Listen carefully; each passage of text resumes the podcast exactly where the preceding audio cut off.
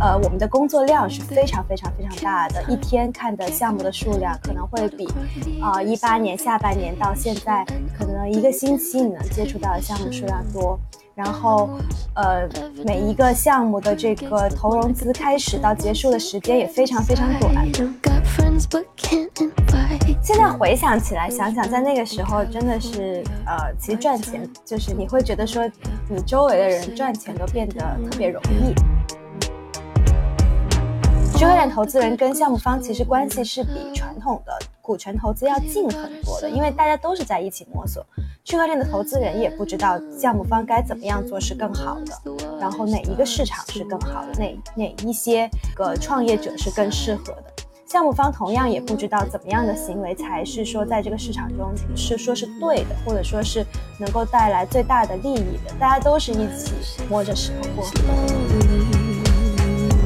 现在两年过去了，其实有很多人也是得到过，但是也都失去了。我觉得，呃，对，就作为我来说，我觉得心态可能更加平稳。就我觉得每个人都是要，呃，不断的创造，然后不断的学习。就比如有自己的基金，其实，在传统投资里面，其实是要花很长很长时间，但在区块链的时候，他们可能就花了一两年就可以这样。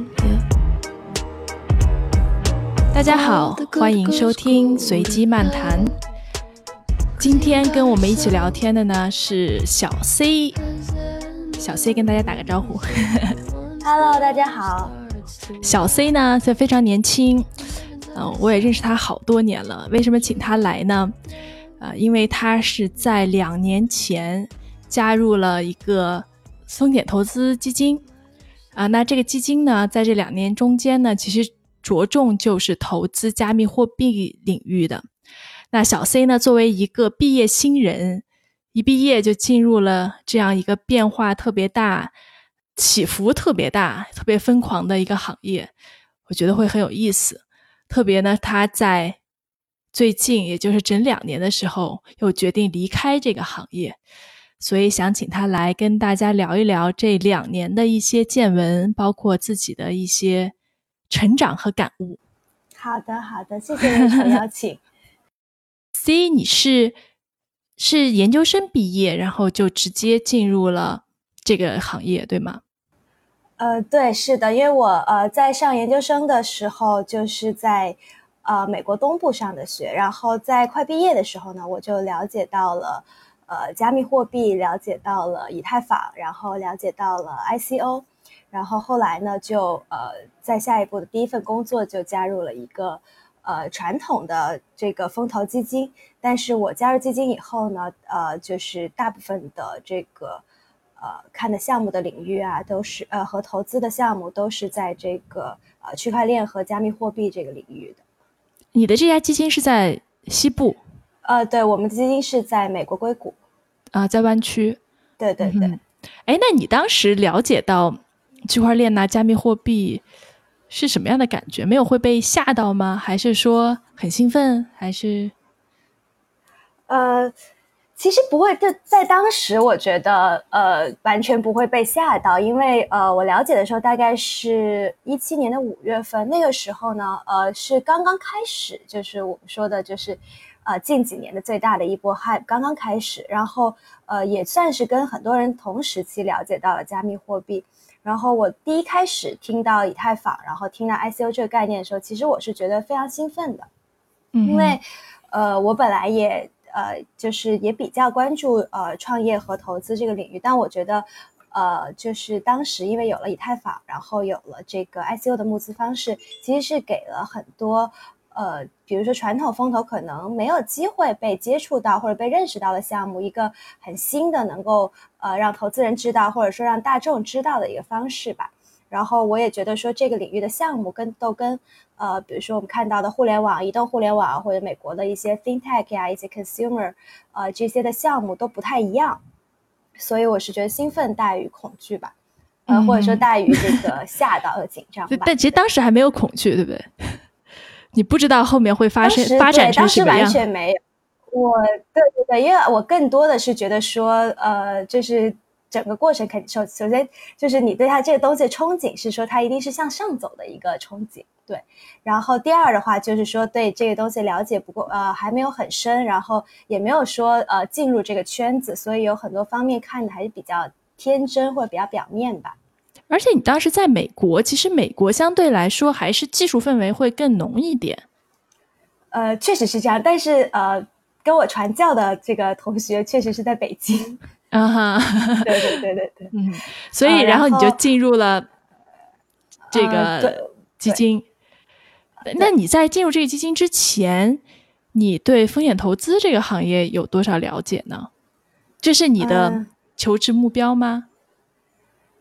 呃，不能说求职目标吧，但是说，呃，这个是一直我很感兴趣的一个行业。但我觉得我的了解可能就跟一个普通的会关注创投圈的一个应届毕业生差不多，不会说有特别深的了解。而且我本人也不是这个金融这个呃，就是金融这专业的，所以。呃，也没有说非常非常深的了解吧，特别是在我自己加入了这个行业，然后真正开始成为行业从业者之后，我再往回看，我觉得我当时的了解还非常非常的肤浅嗯哼，但感觉上，呃，风险投资或者是大的这个股权投资类的机构，嗯，听上去都还是比较光鲜的，对不对？就作为一个应届毕业生，这应该是一个。感觉是一个很光鲜亮丽的行业。嗯，我觉得光鲜亮丽都是呃，怎么说？就是可能其他的同学或者说是呃，不是在这个行业内部的人会这么这么感觉吧。呃，主要这个光鲜亮丽感其实也是来源于，因为这个行业有太多就是这种呃传奇式的人物或者是传奇式的故事，然后给大家就是加了一个光环。但实际上，就是从我加入基金到现在，我觉得。呃，就从事风险投资的人，特别是在硅谷这边，其实都是一群很踏实，然后呃很普通，然后非常勤奋的一群人。嗯哼，后面我们可以再聊一聊为什么你又决定离开这个行业。好呀，好呀，没问题。那我们就接着到二零一七年的五月份开始接触到区块链和加密货币，然后熟悉了这个市场。其实那时候还是比较早的。然后加入基金以后，又主要做这个方面的投资。你可以给我们描述一下你二零一七年下半年到二零一八年上半年，应该算是最疯狂的一段时间，有哪些比较有意思的经历？呃，好的，好的。呃，主要的一个，就我现在回想起来，主要的一个关键词就是真的是疯狂。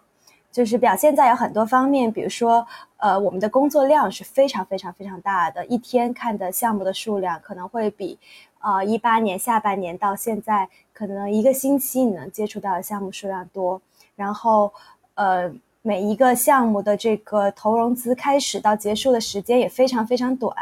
嗯，有很多很多投资人都在关注同样的项目，然后投项目有时候就是靠抢。嗯哼，呃，对，然后其他的方面，呃，其实呃，就是也跟一个新的行业发展起来也比较像吧，就是你会看到有很多，呃，一开始可能不在这个行业的人开始关注这个行业，然后这个行业会逐渐的出现在很多，呃，这个我们说的比较主流的呃报道或者比较主流的这个科技行业的一些会议的讨论中，然后。呃，还有一方面就是说，呃，你会看到很多优秀的工程师，或者是说优秀的呃这个连续创业者，他们在选择新的项目或者新的方向的时候，已经开始考虑这个方向，然后会呃就是呃从最开始的就是只是一个表面的了解，然后到可能几个月之后你再见他，你就会发现哦，他已经真的是半个这个行业的人，或者说他真的是呃已经全身心的投入到这个行业中。嗯哼，你们的这个基金在整个行业里面还是非常核心的，对吧？所以在这个过程中，你肯定见了很多非常顶尖的团队和创业者，有没有印象比较深刻的？比较深刻的话，有，当然是有。但是其实我觉得，呃，印象比较深刻的反而不是，呃，怎么说？我们现在可能看到的一些，就是呃，技术大牛呀，或者是行业上就是。呃，就是非常领先的这些，呃，比如说项目的创始人呀等等，在我们接触过程中，我觉得对我来说印象最深刻的就是，呃，比如说我们有一个项目，然后他们是一个传统的互联网的创业项目，那但但是在我们基金同事和在硅谷他其他的这些啊同事朋友中学习到了区块链这个概念，然后了解到加密货币之后，呃，他们就是呃就是。毅然决然的，就是说开始了一个这个 side project，是做这个区块链和加密货币这个方向的。我第一次见他们的时候，是他们刚刚准备要这个开始写白皮书，嗯，然后呃，这个是大概一七年年一七年 Q 三的时候吧，嗯哼，呃，对，然后呃 Q 三或者 Q 四出头的时候，然后我再见他们，可能就是隔了几个月的时间，他们已经有非常非常大的。这个变化，我觉得，呃，这个学习速度和，呃，这个行业的那个发展速度，其实是让我最震惊的。就是这些创创业者，他们从可能完全不太熟悉这个领域，然后到呃，到就是他能够把这个项目可能做成，当时已经算是，呃，在这个圈子里面比较引起关注的一个项目。然后可能从美国的社区做到了中国的社区，只花了非常非常短的，呃，就是从美国社区知有知名度，然后做到了在中国也有自己的社区，其实只花了非常非常短的时间。然后这是一个中国背景的团队，对吗？这是一个美美国的团队，但他们创始人中有这个华人的呃这个创始人。嗯哼，对对对，呃。其实花了非常短的时间，而且我觉得，呃，在此后不断跟他们碰面过程中，我觉得他们都是，呃，一直是领先于就是平均水平的一个成长吧。嗯，然后直到现在，他们还依旧是非常非常的，呃，就是把重心放在这个项目上面，然后这个项目的发展确实是，呃，非常就是跟我们很多其他看到的项目来说，其实是非常非常的好。哎，所以你会觉得他们这些人是真正理解了区块链的行业，从而去信仰它吗？呃，我觉得不是。嗯，呃，对，区块链其实就是很多人都觉得说，就是嗯，就是怎么说，就是比较杂乱，或者是觉得说是大家都是在忽悠，都是在投机，鱼龙混杂，鱼龙混。对对对，但实际上我觉得这里面的从业者，比如说我们刚刚聊的这个项目，他们来说，我不觉得他们是说信仰了比特币或者信仰了区块链，但是他们是呃发现了这个区块链可能在他们的这个专注的领域有，呃在技术上或者是在这个加密货币的应用场景上有很对他们有很大的帮助，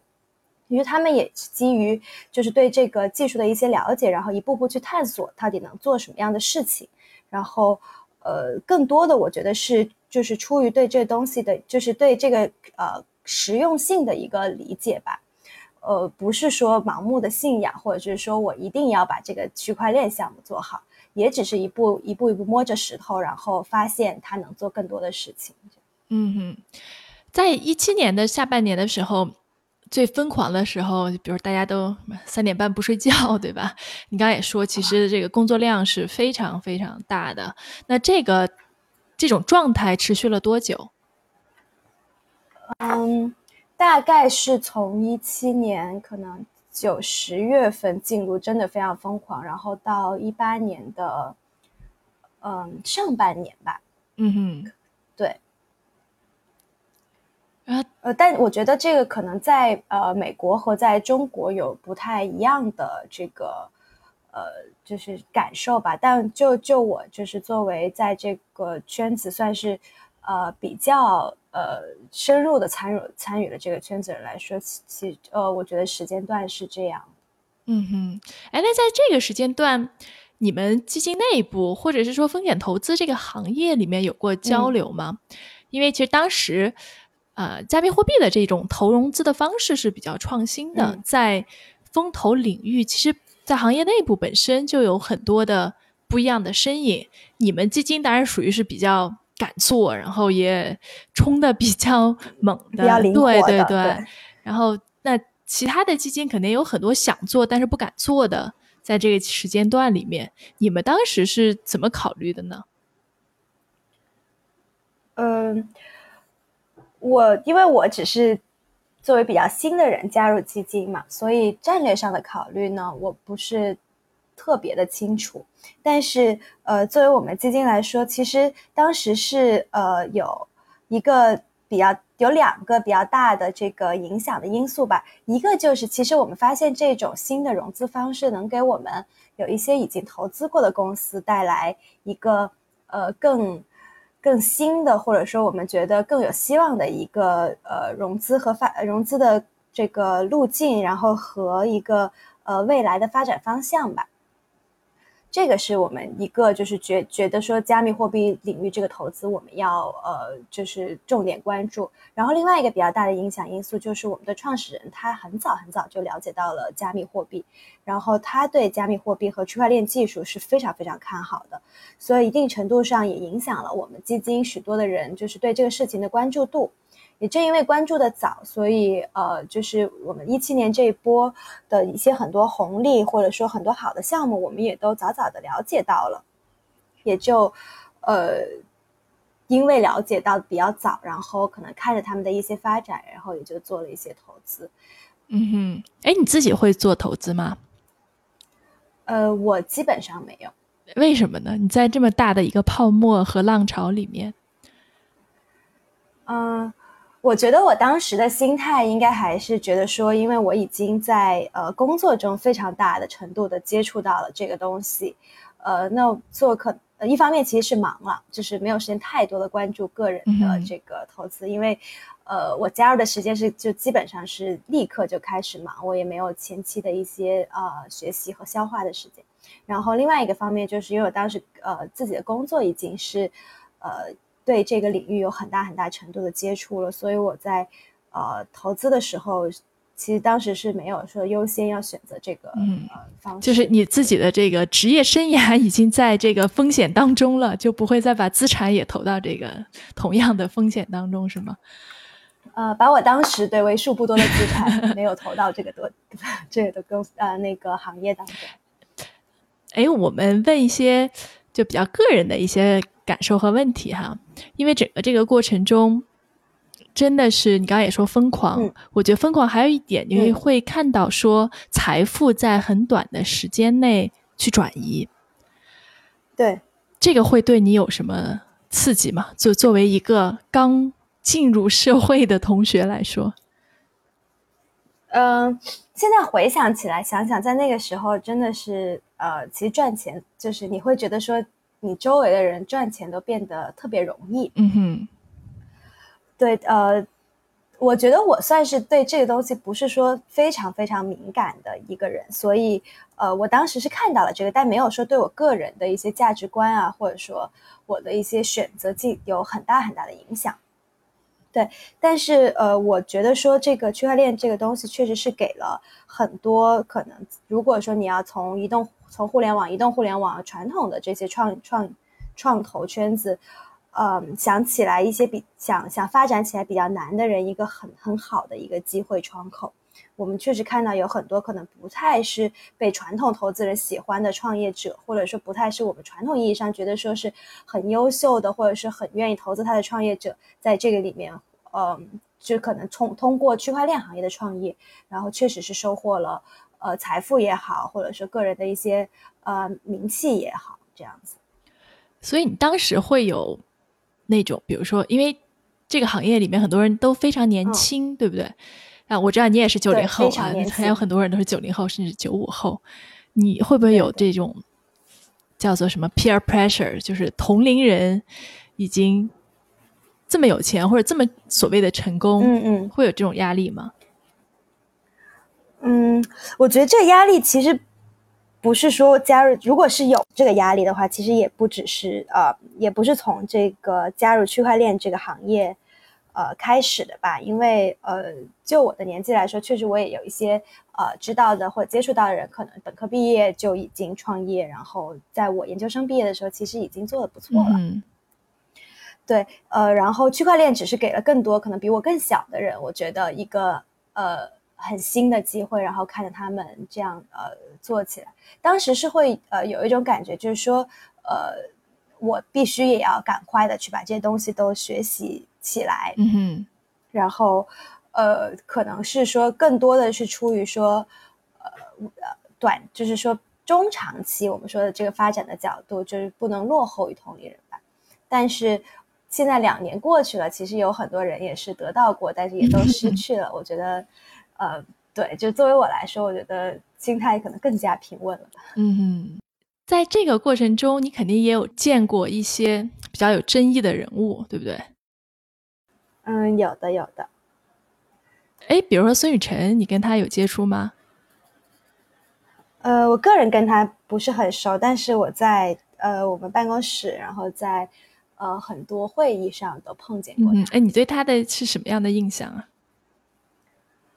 呃，第一印象，我觉得可能跟很多人一样，就。不太好吧，就是说，呃，他还是蛮符合大家就是对他的这个一贯的这个品，就是他的本人。你第一次见他，你会觉得说啊，大家说的传闻中他是怎么怎么样的，呃，都是真的。就他还是比较的，呃，说的好听一点，就是非常非常的接地气吧。嗯嗯，对对对，呃，但后来的，就是随着对这个波场项目的关注，它的发展的整过程的关注，然后对。呃，跟很多币圈的这个同事朋友的交流，然后还有就是，呃，对他的可能更多的一些就是，比如商业决策上的一些了解，我觉得他其实还是一个很优秀的创业者吧。我只是说他呃，就是特别是就是说他找对了自己可能非常适合的这个行业和领域，然后找到了一个对的进入时间。我觉得从呃这个选择和他目前这个项目的发展状况来上，我觉得他。呃，可以说是一个优秀的创业者。嗯哼，从我的角度上来看，孙雨晨的话，其实我对他没有什么特别多的褒贬的评价，因为就我知道这是一个对，我知道，就是市场上其实很多人对他会有特别极端的评评论，特别是比如说跟他年龄差不多的人，其实我觉得还挺容易。去跟着大家一起去指责。从我的角度上来说，就像你刚刚说的，你要从长期来看，故事才刚刚开始，就是现在下结论还比较早。所以，其实我对他没有这个褒贬的评论。但是我知道很多人会从道德的角度上来评价，比如说评价孙雨晨，评价他的项目，嗯，呃，以至于评价整个区块链行业。这也是为什么可能近近两年整个区块链是非常被黑化的。我不知道你在硅谷的情况怎么样，反正在国内很多原来的行业的从业者从业者都离开了行业，很多人对外都不再说自己是做区块链的了。你会有这方面的压力或者是考虑吗？这个行业在我在我看来是，呃。不管是对我个人发展也好，还是说就行业本身，我对它未来的这个发展也好，我都是呃比较正面的一个评价吧。嗯哼。当然，这过程中也看到了一些比较呃负面的事情，然后呃，因为行业早期野蛮生长的过程，可能一些这些比较负面的行为，或者说呃大家对他负看法比较负面的人，在这个短时期内确实取得了，可能大家认为他不不。就是呃不值得的这个呃成功吧，但整体来说，我接触到的行业中的很多人，其实呃跟就是其他的创业者来没有太多的不一样。嗯，只能说你接你接触的创业者都还是比较认真的做事情的创业者。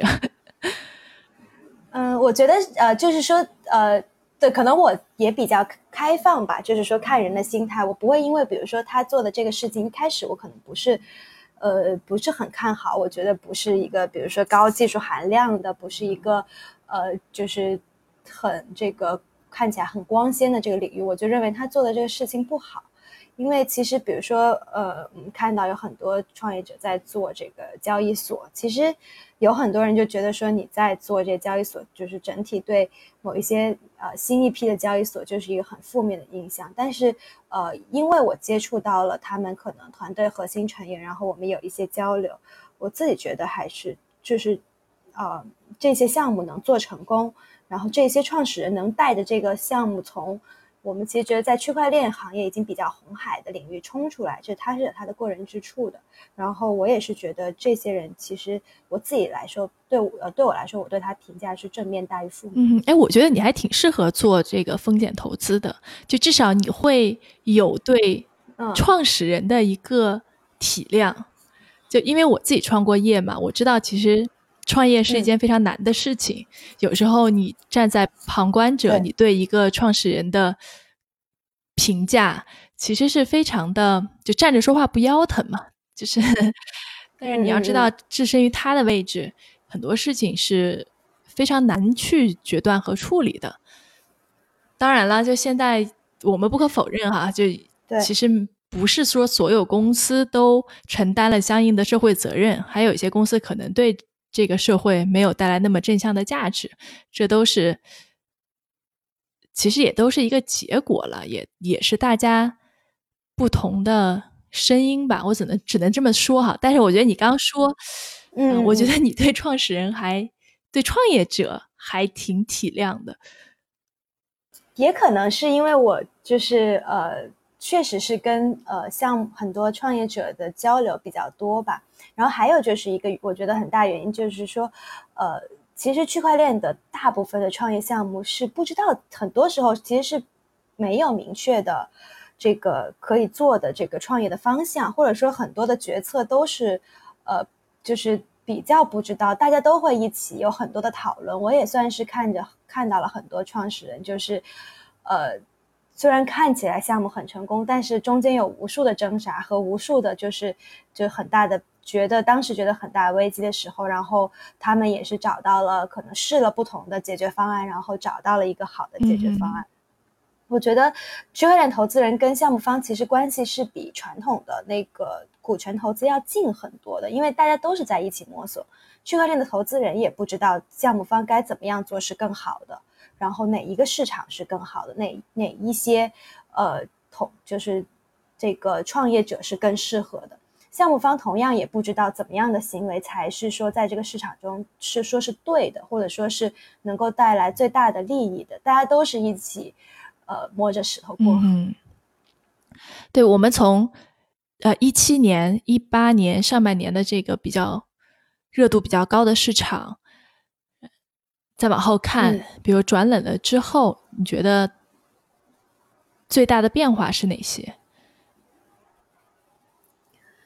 呃，最大的变化，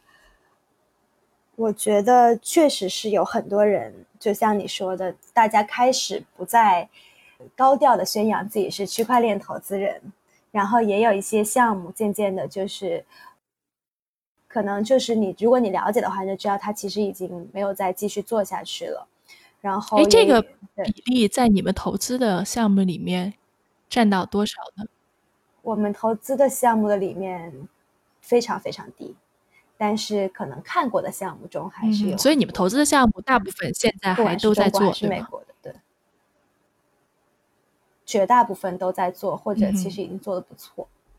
所以，除了除了我刚刚说的，就是有很多人、很多人或者项目离开，然后还有一个变化，就是说，我觉得，呃，这个里面留下来的创业者和投资人的心态都不一样了。嗯，嗯一开始的时候，或者说真正呃还没有进入这个领域，但是在关注这个领域的人的心态也都不一样了。一开始，呃，可能从一八年这个呃四五月份，然后可能到一八年的。这个中中下旬的时候，大家还是在一种哎呀，就是呃比较紧张，就是比较呃，还是用这个就是当时这个 hype 的心态去看这个市场，每天都会呃非常提心吊胆，然后都看着是这个很短期的一些事情和目标。但是呃，渐渐的，就是到了一八年底，也有这个非常大的一个波动，然后市场就是真的是转到了非常凉的时候，我觉得。呃，很多创业者还是说，呃，把这个心态放已经放平，回到了就是说专注。既然我现在这个，呃呃，有一个机会是说我可以慢下来去做开发，或者慢下来去找我的这个市场，然后，呃，那么项目方就会回归到去做项目，然后投资人的话也非常冷静，就是说，呃。整体的投资周期变得很长，然后看项目来说也会看的比较的呃挑剔，然后对区块链项目的要求可能更多的也向股权传统股权项目投资靠拢，甚至说有很多呃基金已经开始呃要求，就是说我们要投股权，而不是只投加密货币。呃，更严重一点，有很多区块链基金在可能一八年底或者一九年初的时候已经呃。渐渐转型成了所谓的这个这个 angel fund，或者是我们想说的小的这个 VC fund。那相对的，对你刚才也说到，就是项目也少了很多，对吗？嗯，确实是，确实是，特别是新开始做的项目，但是还是有有吗？不断的会啊，有什么人还会在这个时间点开始做项目呢？嗯，有几种情况吧。一个是呃，我们看到的就是可能他已经在行业待了一段时间了，他看到这些来呃，就是空窗，其实对呃做一个新项目来说，特别是老就是行业已经从业的人员开始一个新项目来说，其实也是一个比较好的时机，所以他们开始做新项目。然后还有一部分就是，可能一七年的时候并没有，呃，就一七年的时候可能才学习到这个项目，然后准备了一段时间，觉得，呃，我在这个我我想做的这个事情，可能在呃现在是我准备好了开始。就其实这些人感觉是更理性和成熟的一批创业者。呃，我觉得至少不是投机者，他们是真心想要创业的人。哎，回到这个一九年上半年，我也听一些投资人说，一九年上半年至少在硅谷这边，呃，区块链项目其实投的已经很少了，就基本上都不太出手了，是这样的吗？呃，就我自己接触到的来说，机构投资人有一些还是在，嗯，还是。只能说有投资，或者说有在看项目，但是啊，比例和看项目的这个投资的 bar 已经提得非常高，就很多就是比如是天使投资人或者是个人投资人，基本上已经是完全停止了。那我知道硅谷还是有一些对非常著名的 fund 在坚持加密货币的或者区块链的投资，比如说 A 十六 Z 啊这些的。嗯哼，对，呃。对他们，像 A A A Six Z，他们是呃成立了自己的 crypto 基金，然后呃，但是就我看到他们投的很多项目，要不就是比如说在一八年已经接触过，然后呃可能接触了比较长一段时间，然后决定投资，然后在一九年公布，呃，或者就是说他们其实也会倾向于就是呃我们说 hyper 或者是股只有股权的这种投资方式吧。哎，你两年的。投资经验来看，有哪些是跟你之前对这个行业理解不一样的呢？就比如说，你在这之前，你以为风险投资是这么回事儿，那现在呢，你会觉得是原来不一样？有没有你可以想到的说几点？嗯。呃，呃有肯定是有的。一个我比较能够直接想到的，就是或者是现在还是有很多人在问我的，就是说，呃，你们做风投的，是不是每天就是出去开会，然后出去 social，然后就是大家就是闲聊，然后就是呃，就是搞搞圈子等等这些。我觉得在我的这个投资过程中，可能是也跟我们基金风格有关系，也跟我在这个行业有关系。我可能嗯。就是 research 和真正自己要静啊下来去思考分析事情的时间，要大于我在这个 social 场合花的时间。呃，这个是比较我直接能够想到的。然后其他的呃其他的方面的话，就是呃你刚刚说的，其实有一个也是我在这两年中有很大的改变，就是说我对这个创业公司对这个创始人呃的这个想法。或者是跟他们交流过程中的一些呃，这个我我自己可能对他们的包容度会变大了很多，然后我会觉得说我需要有时候需要从呃，并不是投资人和创业公司就是对立的，而是说我们其实是在呃一定程度上是呃站在同一阵线我觉得挺好，因为你是在。国内和国外都有读书的经历，嗯，对你到美国以后，你会觉得在对对女性的自我认识这方面会有什么变化吗？我自己可能不太有明显的变化，因为我一直都是一个比较清楚自己要什么，然后我一直在我从小的成长环境中，其实可能比很多男生都要强势的。嗯哼，对。但是呃，在美国待的时间，或者是在美国工作呃了一段时呃时间之后，呃，我自己是觉得说我能够接触到的身边的在呃美国读书，然后在美国就业的女性，可能呃。更能够感觉到自己被尊重，或者说是呃呃，不说女性来说也好，可能在美国工作过呃时间工作过一段时间的这个，比如说我们说的少数族裔，就是亚裔来说，呃，可能更觉得自己被尊重吧。这个是我觉得比较好的一个呃方面。对，哎，在整个区块链和加密货币这个行业里面，女生其实也不是特别多。呃，越来越多，我只能说。哦，是吗？但是早期我记呃我加入的时候其实是非常少，但是随着项目方渐渐开始拓展他们的团队，那可能有很多呃这个渐渐每个项目会有一些 BD 呀、marketing 呀这些女生，那就已经加入到了这个行列中。然后呃也有越来越多的女性创始人或者说投资人，然后开始关注这个方面。所以我觉得整体来说，女性是呃越来越多的。嗯哼。对呃，但如果呃，比如说核心社区来说的话，我觉得呃，男性还是有绝对主导的地位，特别在美国这边，因为大家还是就所谓的核心社区，我觉得还是非常非常注重技术、注重开发的。这个里面的话，可能男性还是有呃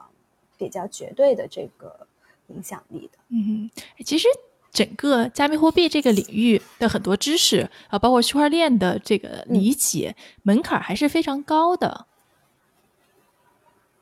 对吗？就像你说，呃，你会见到一些创始人，觉得他们的这个学习速度惊人，那肯定也是说明说，不是所有人都可以一下就能非常的理解并且运用这些知识的。就这些所这些知识，你要去理解，还是会有一定的门槛的。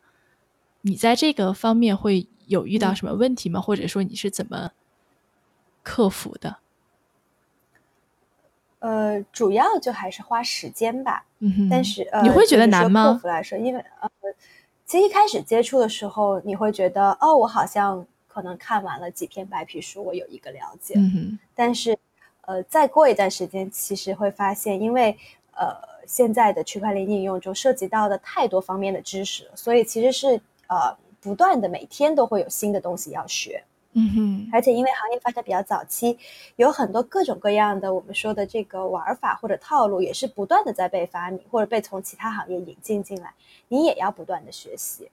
嗯，因为我觉得这也是整个行业非常有意思和有趣的地方，就它需要不断的有智力挑战。呃，我觉得是呃。也不算是智力挑战吧，但是我觉得对呃，有很多比较成熟的这个创业者啊，或者说已经完全形成自己投资体系的这个投资人来说，是一个挑战，因为你可能要呃放下身段，然后真的是不断的在呃学习一些新的东西，然后嗯去挑战一些你以往的一些想法。呃，所以我觉得一直我觉得说学习能力是我看就是很多好的区块链项目团队，我会觉得说就是我觉得特别惊人。就你可能一开始认识他的时候，或他一开始做这个项目的时候，真的是把他的一个学术的 paper 想转化成一个创业的产品，或者是创业的项目。但是你渐渐的你就发现，他其实也呃这些人他就是。能把项目做好，他其实也要不断的去学习很多除了技术以外的，比如说商业的东西，比如说这个圈子的一些呃需求、一些特有的沟通方式的这些东西。嗯哼，就我觉得每个人都是要呃不断的创造，然后不断的学习。嗯哼，在你见过的创业者里面最厉害的那几个创业者，他们都具备哪什么样的素质，或者是？你比较欣赏的品质，呃，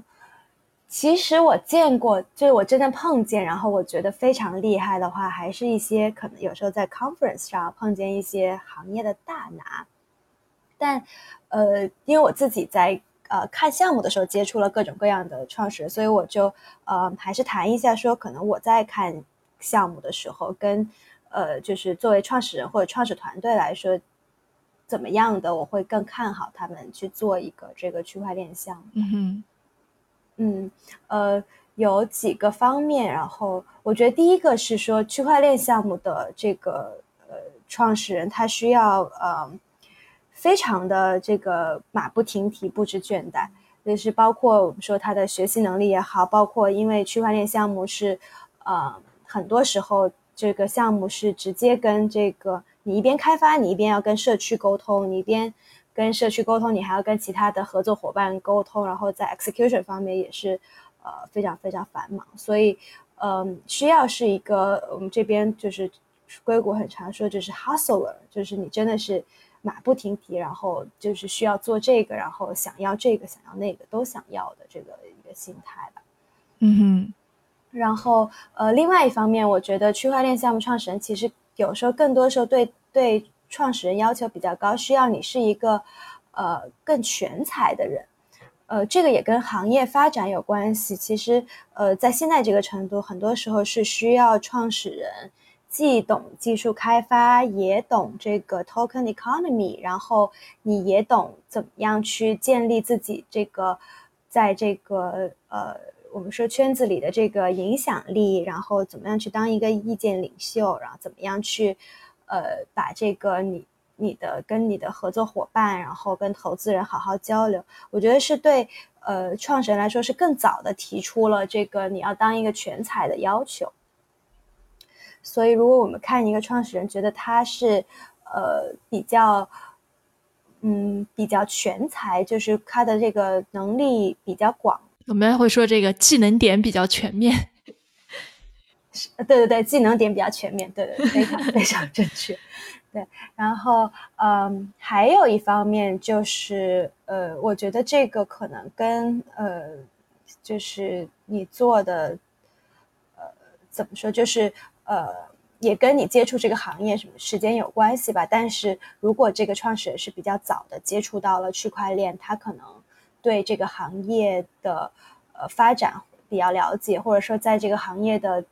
呃，不同的这个呃领域都有过一些接触的话，我觉得这个非常有帮助。比如说，如果这个创始人可能他参与了，可比如说在以太坊公募的时候他就参与了，然后他可能有一些自己挖矿的经验，或者呃有一些这个已经对这个区块链比较长时间的有关注，那么我们会觉得说，可能他呃再去做一个项目的时候会比较有信心。嗯哼。哎，这个是你们基金的一个观点呢，还是你自己的？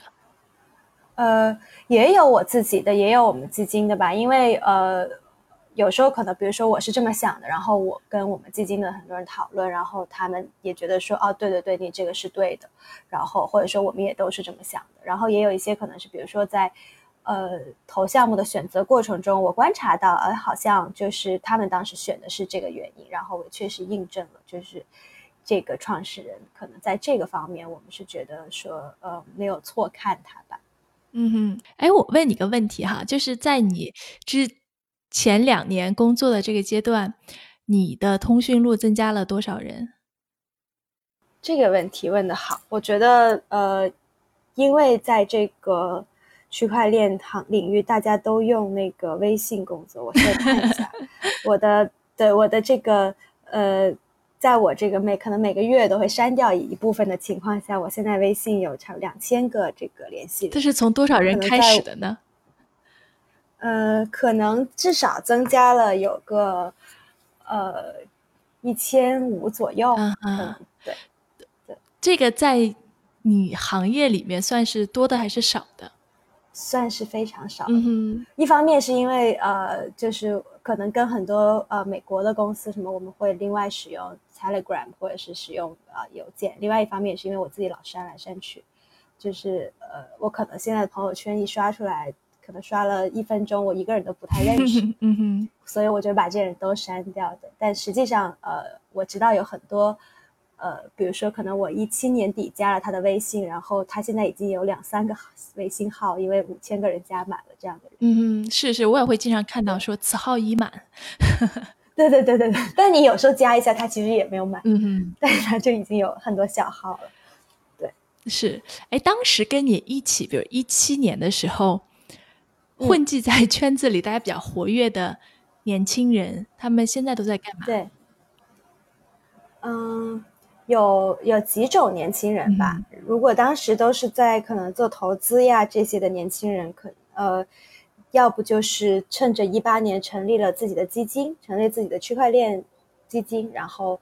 呃，渐渐转型成股权基金。嗯哼。然后也有一部分人可能就呃，基本上你不太能够看到他再活跃在就是这种广大的圈子里，他可能只活跃在自己小圈子里，然后基本上也没有怎么投资。那就还在行业里吗？还是已经可能就做其他事情了？嗯，重心可能呃，就是重心可能不在行业里了，已经对。嗯，如果他有别的事情可以做的话，嗯哼，对。所以现在整个圈子里就相对会比较安静了，是不是？嗯，还是会有很多新的人呃加入了，对，呃，但是我觉得呃，就我感觉，比如说呃，可能一七年底、一八年、一八年初或者的时候，会有很多我觉得完全不相关的人在关注这个事情，然后渐渐的，后来关注的都是或多或少跟这个圈子相关的。然后今年一九年的时候，倒是有一些可能，呃，一八年、一七年、一七年、一八年没有入场的基金开始在关注这个事情，然后可能会来找聊一下，就是说，哎，现在怎么样啊？因为我们看到好像这个，呃，有可能有一个新的这个这个风口要起来，这样子。那这些给听上去都是比较成熟的基金了。一般比较成熟的基金还是对，因为他们对会在市场冷的时候，第一有钱，第二是敢投。对对 对，而且另外也是说，就是说，其实已经经过了上一波，他们当时也已经是也不是说不知道，而是知道，然后观察过，然后再决定要去做这个事情。嗯哼，哎，在这个过程中，你见过的财富积累最快的个人是什么样的？大概你觉得他赚了多少钱？嗯，这个可能我知道，就你，你肯定很难知道别人究竟有多少钱，就是这个感觉，或者是说江湖流传的故事。江湖流传的故事，就是有时候我会，比如说可能朋友的朋友会印证一下，大部分好像都比大家要想的要少一些吧。但是，呃，但是我觉得可能你看到的这个，就我我可能很难说他的财富有多少吧，但是。呃，比如说，可能一个普通的大学生，然后呃，或者是一个还在念大学人，可能在经过一年之后，他就可以成立自己的基金，这种还是呃比较比较多的，对，也不是比较多，就是说，就是还是有挺有一些例子的，嗯，或者说有一些呃，其实，在有一些硅谷的，就是年轻的这个，就可能在一六一一五一六一七年加入硅谷的一些 VC 的年轻人，然后可能在一八年一九年。开始成立自己的基金，嗯，就是一年前，大部分都是因为后赚了钱，嗯，对，就是一年前还只是大学生，然后一年后就变成币圈大佬的这种案子，倒不能当大佬吧，但是至少就是就是有就比如有自己的基金，其实，在传统投资里面，其实是要花很长很长时间，是，但在区块链的时候，他们可能就花了一两年就可以有这件事情，就是可以做到这样子。那这些人现在在干嘛呢？嗯，这现在也有，确实有一些，就是还是比较大整体这些人。我我如果还有联系的话呢，就还是逃不开我刚刚说的两种吧。要不然就是，呃，可能继续把这个牌子做成一个股权基金，然后虽然可能关注区块链领域，然后但是主要可能投也投一些股权，然后或者是有一些什么热点，就是小的投一下，就是还在这个圈子。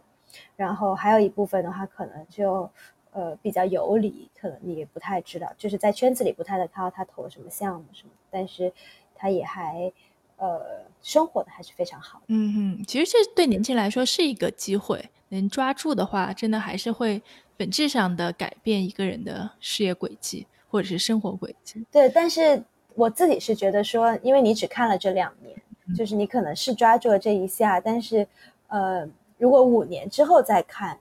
有时候你还是觉得你没有抓住，或者说你可能抓住了，然后又把它亏废了。这样，其实，在人的一生中，很多人都曾经赚过到钱，但是你往后看，能成为巴菲特的那是非常非常少的人。对，呃，而且我现在看到，在区块链领域，确实到现在还是，就是你能看，可能他赚钱越赚越顺的，或者是说，呃。就是持续的，你看到这个人非常活跃的，其实都还是呃，可能比九零后稍微大一点的这一波人，就是还是经历过一些所谓周期和呃这个波峰波谷。是他们会对我会觉得他们会特别的明确知道我要抓住这个是我现在的机会，然后抓住之也不会就是不会说莫名其妙抓住，然后抓住之后也知道怎么样把这个机会带来的这个。就是影响能够尽量放大，而不是说就昙花一现。嗯，不是说就夜夜笙歌，然后赶紧买车，把钱都花了，是吗？对，买车买房，yes，其实我觉得是合理，但夜夜笙歌这种肯定不值得。哎，你刚刚说到说你会在一些会议上面看到真正的行业里面的所谓大拿级别的人，你可以跟大家分享几个印象比较深刻的吗？嗯，对我有一次在一个那个 EOS 的开发者大会上碰，就是见到了那个 BM，他就是 EOS 的，呃，就是现在那个 EOS One 的 CTO，然后他已经是在手呃做过几个这个区块链项目，然后我见到他就就是就他听他在呃就是谈话过程中，我会觉得这个人好适合做区块链。因为他就是呃会想很就是呃就是很喜欢去就是做一些别人没有做的事情，然后会你会觉得他非常就是这他只要讲这个事情，他就会非常兴奋。嗯哼，这其实可能跟。在其他领域创业者也类似了，但是我当时就觉得说，我觉得他有他这些想法和他想做的事情，和他就是为之兴奋的事情，我感觉都是很适合做区块链。然后他很想，就是他整个给我感觉就是说，非常对自己在探索新的一些这些，呃，很不传统的、很试验性的东西，然后非常有热情。然后还有就是我碰见过那个 Lightning Network 的 co-author，就是他也是我们一个 portfolio 的呃 founder，他叫 Joseph Poon。然后呃，他就是一个很呃，就是如果你跟他普通的聊天的话，你就觉得他就是一个就是呃，就是其实就是挺挺就是比较 geek 的一个年轻人。然后就是。呃，也挺就是挺普通的，但是如果你跟他聊很多项目，或者你呃跟他聊一下他以前的这个故事，就发现他其实是一个从非常传统，他从会计专业，然后渐渐的去做这个开源软件，然后去呃就是在 crypto 这个领域有很多很很革新的想法，然后他新做的项目也是呃很多这个探索性的东尝试，然后他也是就是对这个很有兴趣的，然后觉得。哎，也是很神奇的，变成了一个区块链人。所以你你能感受到他们对这件事情的热爱。对，而且他不是说我对我觉得我从言谈中就能感受到他们很享受、很热爱去做这件事情。嗯，对。哎，这种就所谓 geek 出身，然后对这些事情特别热爱和执着，是不是这样的中国的创始人会比较少？嗯，首先我接触到的中国的创始人，可能很多是就是这个我们说的，呃，就是去就是更多在如果是 base 在中国的话，我认识的可能更多是媒体呀，然后交易所呀，然后呃这个相关的服务的呀这些，就认识的在中国的这个真正开发项目的还是稍微少一点。但是呃，整体来说，我觉得大家还是很就是对自己做的事情都很热情，但是呃，中国的话，很多创始人会更在想，就是说我的这个商业模式和执行上怎么样优化，然后我会有一个呃立刻的一个就是更多的是这个财富上的回报。嗯哼，然后呃，美国的很多创始人他就会谈一些比较空的东西，但是你会觉得说他对这个才是最热情的。就是像我刚刚讲的，Joseph Poon 和 B.M，他们两个是有一个是技术出身，然后有一个也算是也算是商科出身，但他们呃都很感兴趣对这个技术的发展，然后但他们也对这个比如说这个呃治理的探索，然后对这个呃整个就是这个这个 token economy 的这些探索也很感兴趣，很有热情。你之前说你对整个行业还是非常看好的。让你看好的原因是什么呀？或者说你相信这个行业的原因是什么？从我个人的角度来说，我觉得，呃，一方面是说我看到有很多很很优秀的人，就我觉得是大牛的人，然后他们还坚持在这个行业，或者说开始在这个行业真正的就是百分百投入到这个行业。这个是我觉得说我看好一个方向，因为就是跟着别人，跟着这些你可能觉得比你厉害很多的人走。就是总是可能比你自己探索一个新的，或者是有一个很很不一样的观点，我觉得来的靠谱吧。然后另外一方面，也确实确实说我在过去的两年中，因为呃一直在这个区块链的这个行业去呃就是算是工作，然后我确实看到了整整体来说就已经有了很多进展吧，有一些可能。觉得说比较概念性的项目，但它也已经做出来了一个比较简单的，或者说虽然还没有太多人用的一个样子，但呃，至至少也实现了这些。我我之前觉得说可能嗯不是很，就是不是很靠谱，或者说短时间内不是很能实现的这些东西。你最近是决定离开创投行业？呃，我没有离开创投行业，但是我可从那个我决定加入一个创业公司，从投资人的角度变成一个，呃，就是在创业公司工作人的人。嗯，哎，这是怎么考虑的呢？呃，其实也不是说精心设计，或者是说非常周全的考虑过之后决定说我要选一个创业公司去加入。我觉得是比较自然的，就是说因为我是应届毕业，然后就加入了创投这个行业。然后我看很多东西的角度，一开始就是呃非常非常有高度，然后很宏观的去看一个创业公司。但我自己呃，其实，在中中间感觉到，就是呃，我还是对很多就是呃创业过程中的这个经经历或者说这个经验，还是呃非常有兴趣的。我很想就是能够着手去。在一个产品或一个公司中，然后去呃做一些比较脚踏实地的事情，然后呃去体验一下，就是通过这个呃很细致，然后很具体的一些事物，然后带来一些呃可能不一样的体呃东，就是结果或者体验这种经历。所以呃有一个创业公司，然后我们聊到之后，我就觉得说。啊，也是一个很好的机会，可以去试一下，然后培养一下自己，呃，另外一方面的能力，然后和看问题的角度。还是在区块链的领域吗？呃，不在区块链领域了，变成了一个移动互联网的公司。嗯哼。